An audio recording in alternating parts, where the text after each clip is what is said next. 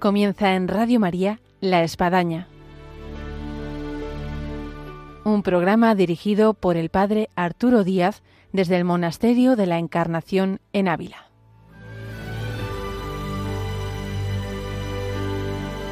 Hola, buenos días. Les habla el Padre Arturo Díaz. Bienvenidos a La Espadaña. La espadaña del día de hoy nos viene a presentar y el tema creo que ya lo dice todo. Los milagros existen. Y queremos conversar con un amigo, con un vecino aquí del Monasterio de la Encarnación que además es médico. Y con él vamos a conversar, no solamente ya de lo que suponen los milagros que conocemos eh, del Evangelio, que hemos sido testigos de alguna forma, sino el milagro que él mismo también ha podido vivir en lo que ha sido pues una curación muy especial de la cual nos alegramos muchísimo y con el cual vamos a compartirla ahora aquí en este programa de la espadaña que ahora comienza. Bienvenidos a la espadaña. Buenos días, doctor. Hola, buenos días, padre. ¿Cómo está usted? Muy bien, pues un gusto tenerla aquí delante de los micrófonos de Radio María en esta mañana de viernes eh, con alguien que es amigo, cercano, vecino, médico, también aquí de las Carmelitas. No sé ah, cuántas cosas más podemos decir del doctor Alfonso González. Eh, yo creo que ya no, no procede más. Yo creo que está todo dicho, ¿no? Efectivamente somos muy amigos, llevamos ya muchos años de amistad y eh, bueno, pues hoy quería dar mi testimonio en relación a esta petición que me hace el, padre. a mí me parecía muy interesante y sobre todo hay que alentar a cuantos están escuchando nuestro programa que se encuentran en hospitales, que se encuentran postados en cama, que se encuentran en residencias de mayores, que se encuentran en un posoperatorio del cual no, no logran salir. Eh, también incluso del ámbito sanitario, de aquellos que están todos los días luchando a favor de la salud, de los médicos, de las enfermeras, de los camilleros, en fin, de tantas personas en todo ese ámbito. Así que creo que es un programa que tiene que entusiasmar. Y por eso lo hemos titulado Los milagros existen. Y yo lo primero que diría, antes de entrar a lo mejor en el milagro propio de, de lo que ha vivido aquí, el doctor Alfonso, eh, a veces no es muy compatible el tema de milagro de médico con creyente. Sí, siempre se estima que el médico es una persona eh, pragmática, científica, que solo como Tomás cree cuando, cuando toca. Cuando toca. y, bueno, hay veces que la naturaleza eh, bueno, nos coloca ante situaciones que, eh, que no podemos explicar, evidentemente, ¿no?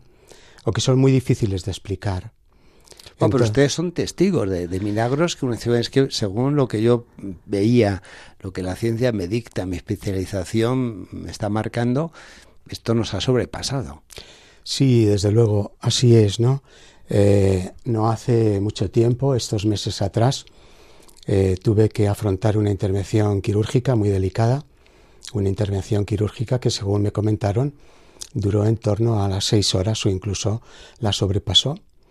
Eh, posteriormente tuve que dar un paso a la UBI porque la recuperación inmediata de esta intervención se hace en la UBI. Todo fue muy bien, la intervención fue un éxito, mis compañeros estaban muy contentos como había salido todo, pero eh, quiso la, vida que tuviese una complicación de carácter respiratorio que me incluyó otra vez a la UBI. Me llevó otra vez a la UBI durante un mes y medio. Sí. Ese mes y medio fue un mes y medio muy duro, durísimo, por cuanto eh, te ves en, la fosa de la muerte, como dice el Salmo.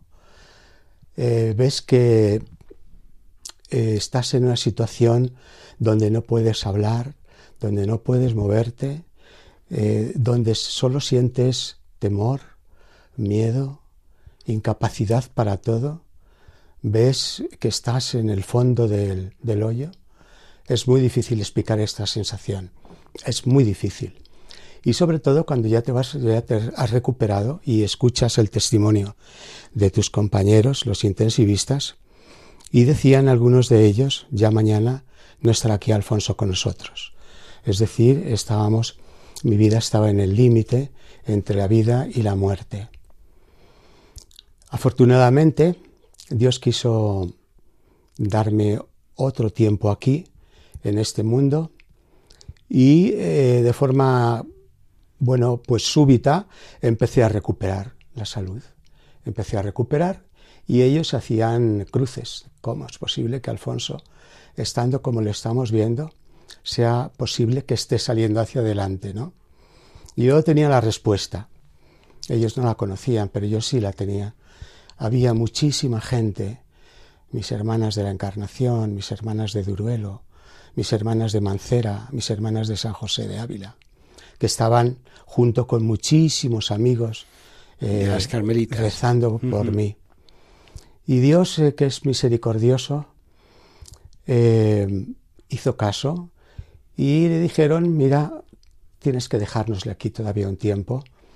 Y así ha sido, por lo menos así lo entiendo yo. no es una cuestión fulgurante como como otros milagros, pero digamos, el crecimiento de mi salud fue progresivo, muy rápido y ha sido esplendorosa por cuanto ahora mismo soy completamente eh, autónomo.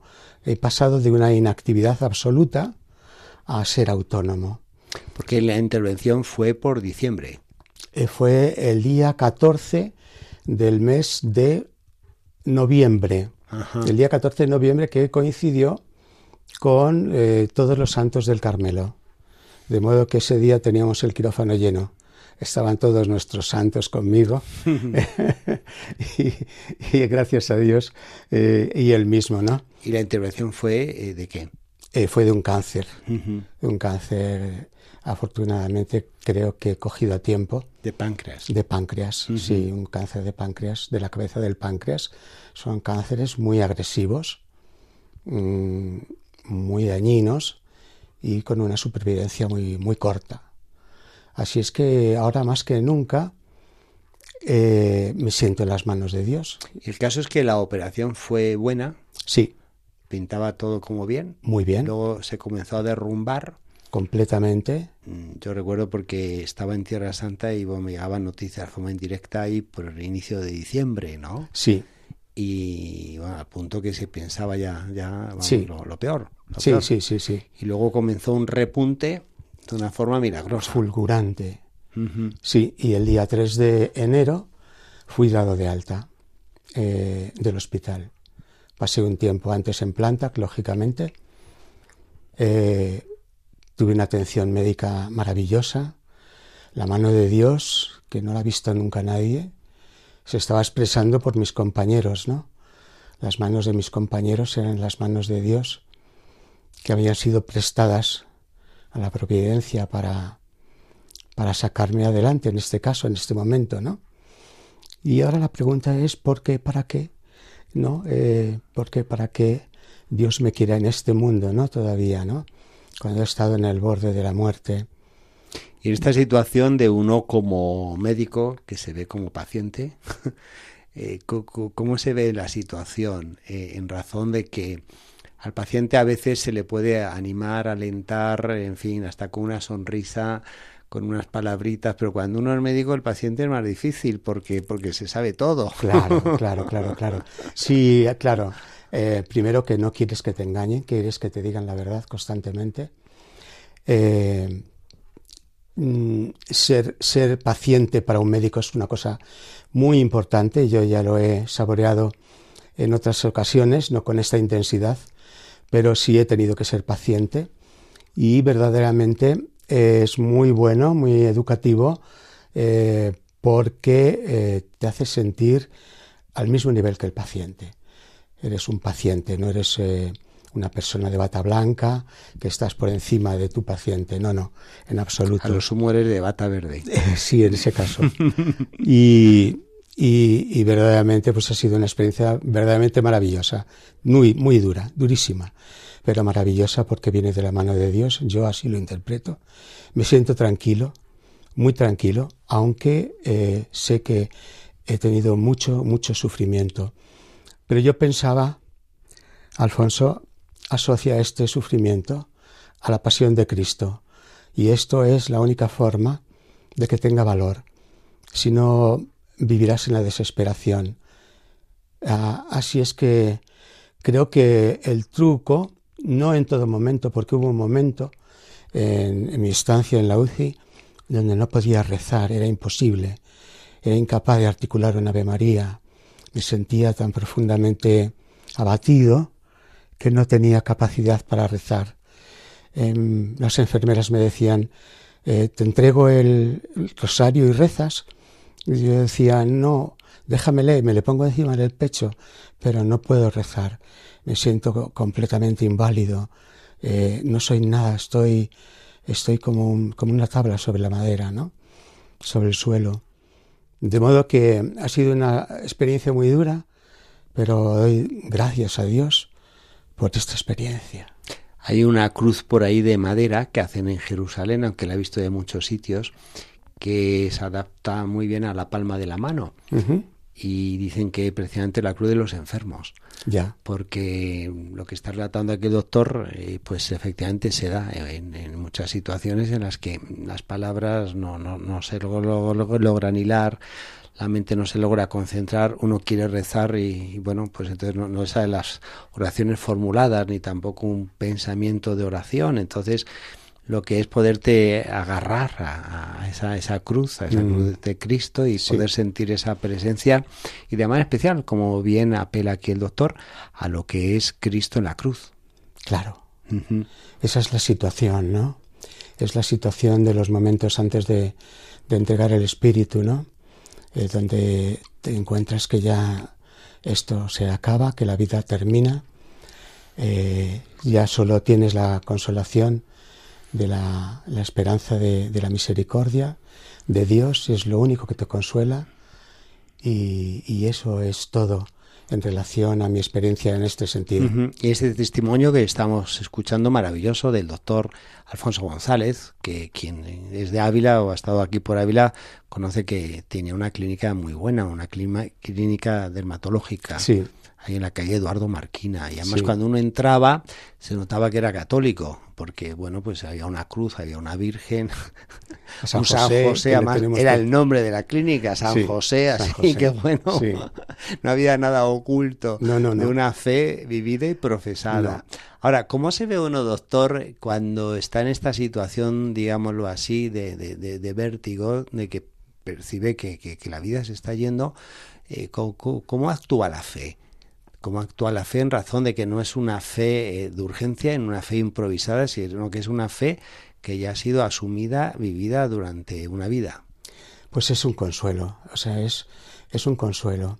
Es lo contrario a, a la falta de esperanza que tiene ahora gran parte de nuestra sociedad, donde se ven como criaturas poco menos que un pajarillo, una mariposa, que una florecilla, ¿no?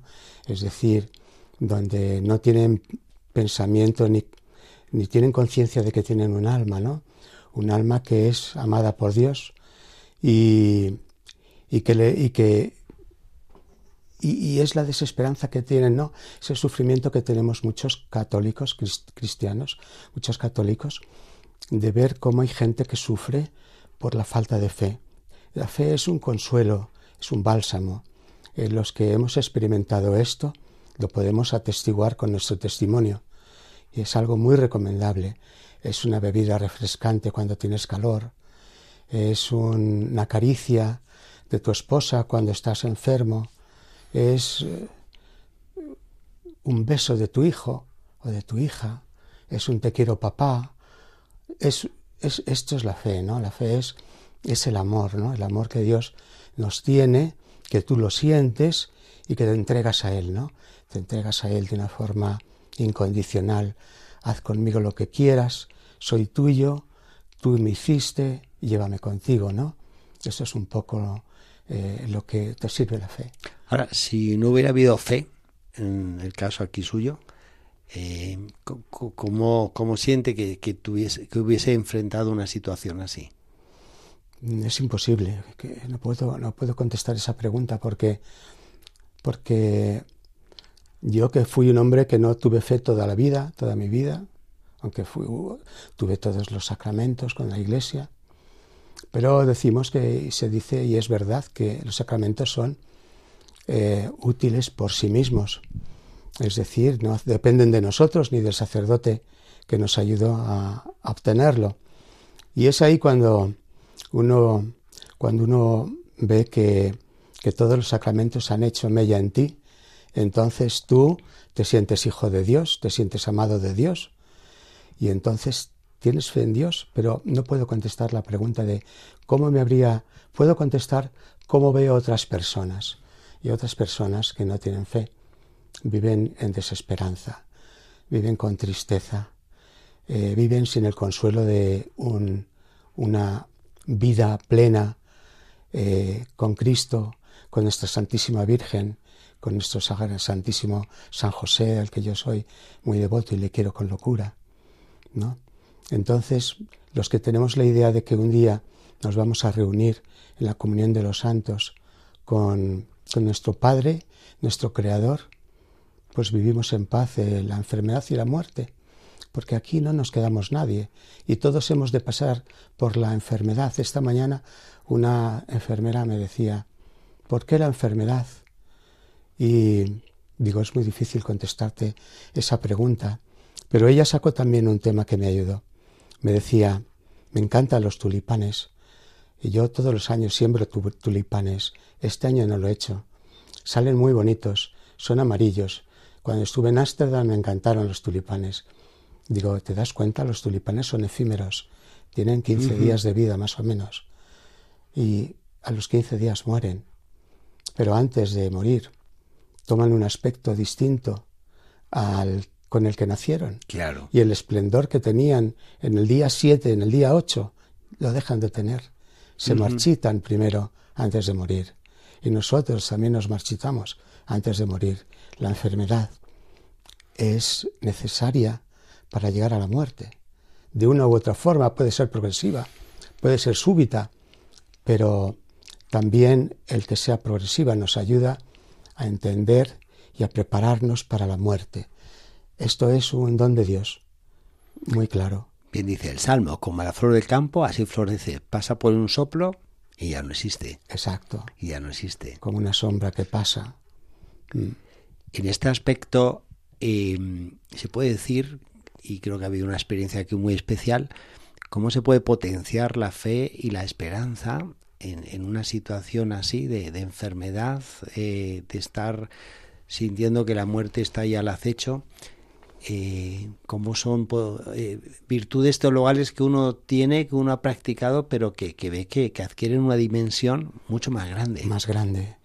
Y yo creo que que el trabajo que tenemos los cristianos es de evangelización del mundo, ¿no? Es decir, eh, esto no surge de la noche a la mañana, ¿no? Eh, las conversiones puede que sean de tipo, como decía aquel, ¿no? De tipo súbito, ¿no? Pero hay otras que son de tipo espiga, tienen que crecer lentamente. La mayor parte de nosotros, la mayor parte de nosotros no tenemos conversiones súbitas, vamos convirtiéndonos poco a poco a lo largo de la vida. Y esto necesita formación, eh, necesita entrenar a la razón para llegar a la fe. Es necesaria la razón para llegar a la fe. Me encanta leer Fe y Razón de eh, cardenal Ratzinger cuando lo escribió. Sí. Eh, me encanta escuchar a personas que dicen a la fe por la razón. La, fe es algo razonable, no es un soplo, no es una cosa, un chispazo. Puede que algunas sean así.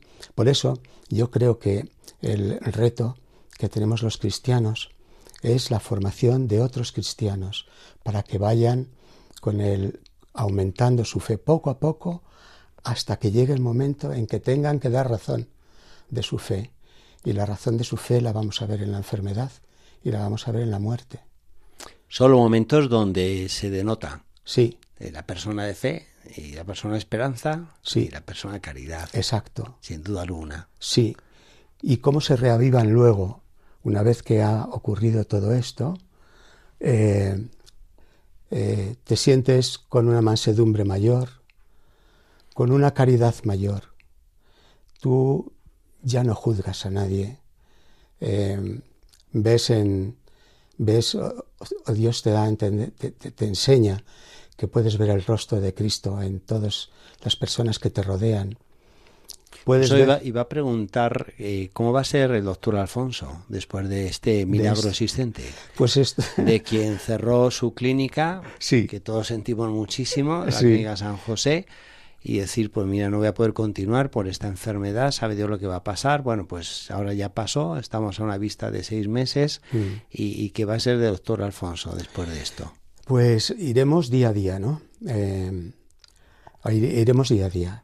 Cada día tiene sus propios afanes. No, pues lo que vamos a hacer es seguir los eh, controles que me marquen mis compañeros, ir viviendo y en el momento que, que, que, como he dicho, ya soy autónomo, ya sería capaz de empezar a proyectarme sobre eh, asociaciones eh, eh, filantrópicas eh, de tipo Asociación del Cáncer, Sí. eh, y espero que Dios me vaya iluminando qué tengo que hacer en este trozo de mi vida hasta que llegue el momento final, ¿no? De reunirme con Él. Todavía no tengo una respuesta a esa pregunta. Eh, creo que por ahí voy a ir, ¿no? Es decir, creo que mi experiencia médica eh, no la puedo echar a, desuso, tengo que seguir usándola. Ha sido para mí la experiencia como médico eh, verdaderamente maravillosa. Me doy cuenta ahora también de que Dios me dio una profesión verdaderamente espléndida del servicio a los demás, que no me he tenido que esforzar en servir, simplemente ejerciendo día a día mi profesión lo estaba haciendo y, y voy a ver si es posible de alguna manera que yo pueda seguir eh, ejerciendo, entre comillas, claro, mi profesión o mis habilidades médicas con don- donde Dios me ponga. No lo sé todavía, Padre, no lo sé. Bueno, pues tiempo al tiempo. A tiempo al tiempo. La realidad es que ahora es un canto a la vida y, Sí. al, y al- y a- y al poder de Dios. Sí, ahora me está dando mucho tiempo para orar, mucho tiempo. Estoy aprendiendo mm, a ser mejor hijo de Dios y, y a agradarle todo lo que pueda a la Santísima Virgen, a San José. Quiero ser buen hijo de ellos y, y buen hermano de mis hermanos, que son los que me rodean. Hay gente que nos estará escuchando en este programa y están en el ámbito hospitalario. Sí, Eh, yo cuando he estado por esta casa muchas veces en torno a este proceso que estamos aquí relatando en este programa, se ha venido a ensalzar lo que ha supuesto el personal sanitario.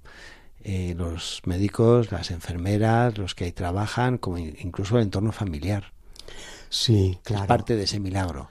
Sí, sí, sí, sí. La profesión médica es verdaderamente, es to- o sea, todo lo relacionado con la sanidad, desde el celador, la señora de la limpieza, eh, el cirujano más hábil, el gerente, el director médico, todos los que están dedicados a la sanidad son realmente, son realmente personas escogidas, eh, con un nivel intelectual bueno y muchos de ellos también humanitariamente bueno.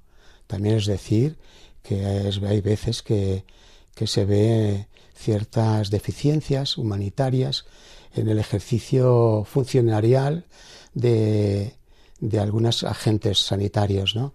Bueno, esto es una cosa que hay que aprender a corregir y, y verdaderamente yo la experiencia que tengo ha sido de privilegio.